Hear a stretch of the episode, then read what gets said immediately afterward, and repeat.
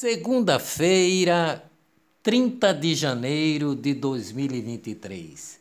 Entre os 10 alvos pessoa física da Operação Clã, que desviou recursos da Secretaria de Saúde do governo de Pernambuco, sete são da família Figueira.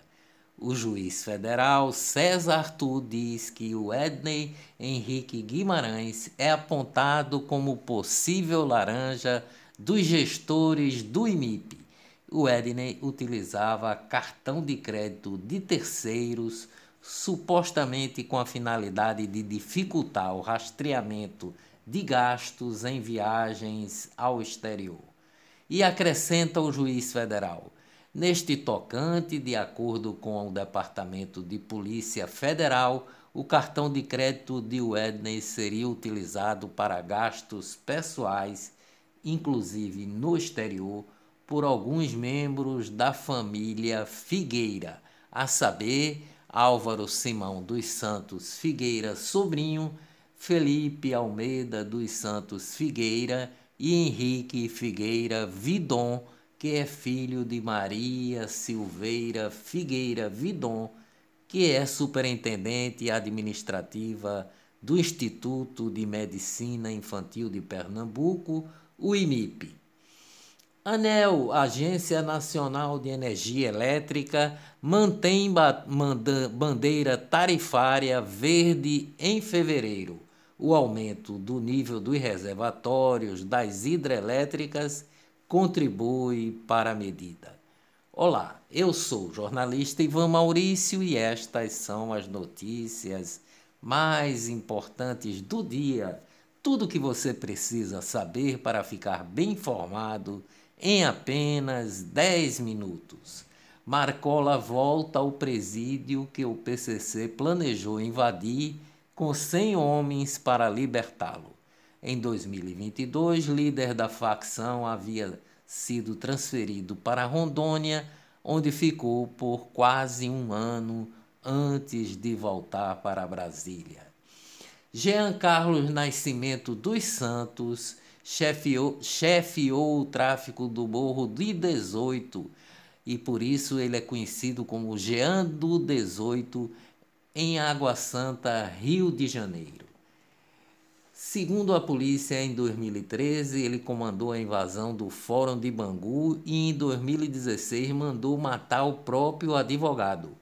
O criminoso estava preso desde 2017. Ontem, Jean conseguiu escapar com dois comparsas da penitenciária Lemos de Brito, que fica no dentro do complexo de Jericinó, em Bangu, Rio de Janeiro. Desembargador Carlos Augusto Pires Brandão, do Tribunal Regional Federal da Primeira Região, determinou que o governo federal deve recontratar médicos cubanos que participaram do programa Mais Médicos. A iniciativa foi interrompida em 18 2018 após Cuba encerrar o contrato com o Brasil por conta da vitória de Jair Bolsonaro. Brasil tem o maior número de usuários em, em planos de saúde em oito anos, diz a Agência Nacional de Saúde. E o Brasil tem o menor número de agências bancárias da série histórica.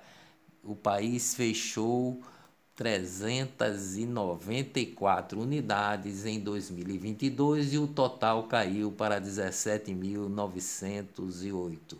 Os grandes bancos detêm 85,6% do todo. Consórcio de imprensa. O consórcio formado por veículos da mídia tradicional em 2020 sobre a alegação que seria necessária a um sistema alternativo para informar dados sobre a Covid-19 anunciou seu fim neste sábado. Embora os veículos parceiros justificassem que o consórcio existia para trazer transparência durante a pandemia, ele foi utilizado até durante a eleição. Jovem Pan, Paulinha de Carvalho, agora ex-apresentadora do programa Morning Show, anunciou sua saída da Jovem Pan, emissora que é da sua família. Ela é neta de Tuta e, portanto, bisneta de Paulo Machado de Carvalho, fundador da TV Record. A socióloga e ex-primeira-dama Rosângela da Silva, conhecida como Janja, abriu um processo contra a Jovem Pan e a comentarista Pietra Bertolazzi por danos morais no valor de 50 mil reais. A ação é referente a uma fala de Pietra durante um programa da emissora em setembro do ano passado. Na ocasião, a comentarista, a comentarista disse que Janja usava maconha. As informações são do Correio Brasiliense. Economia no Brasil. Após oito anos no vermelho, o governo federal termina 2022 com superávit. No último ano de mandato de Jair Bolsonaro, o governo central, o Tesouro Nacional, o Banco Central e a Previdência registrou um superávit de 54 bilhões. Trata-se do primeiro índice positivo desde 2013.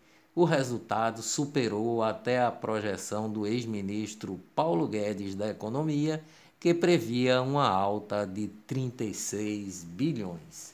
Negócios em Pernambuco.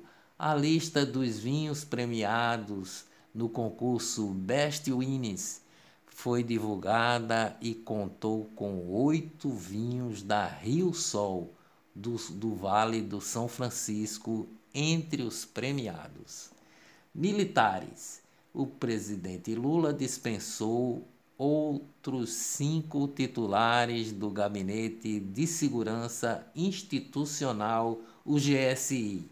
Outros 74 oficiais já foram afastados de cargos institucionais. Ministro José Múcio Monteiro diz que o ambiente militar está totalmente pacificado. Política: o ex-governador de, de Pernambuco, Paulo Câmara, entregou carta de desfiliação do PSB após ter sido vetado pelo partido em indicação a ministério do governo Lula. Sua saída deve acentuar a divisão no Diretório Estadual da Legenda, que passa por enfraquecimento nos últimos anos. O grupo de Câmara acusa o prefeito do Recife, João, João Campos, e o agora ministro dos Portos e Aeroportos, Márcio França, de se unirem para minar sua possibilidade de indicação a uma pasta no governo. Para aliados de Raquel Lira, a saída do PSB significa que Paulo Câmara quer ajudar João Campos na sua reeleição ao Recife. A direção do PP em Pernambuco confirmou ontem que o deputado Antônio Moraes desistiu de disputar a presidência da Assembleia Legislativa de Pernambuco. A senadora Mara Gabrilli deixou o PSB e filiou-se ao PSD. Mara integrou o PSB por 19 anos o PSB virou um nanico moral, diz Mara Gabrilli, ao deixar o partido. Depois da, filia da filiação dela e da senadora Elisiane Gama, do PSC do Maranhão, o PSD, presidido por Gilberto Kassab, fecha a conta com 15 senadores e se torna a maior bancada do Senado em seguida está do PL com 13 parlamentares. O presidente nacional do PT, Luiz Inácio da Silva, e presidente do país, nomeou Paulo Canguçu André, que foi investigado na Operação Lava Jato e foi funcionário do Instituto Lula como diretor de gestão interna do gabinete pessoal da presidência.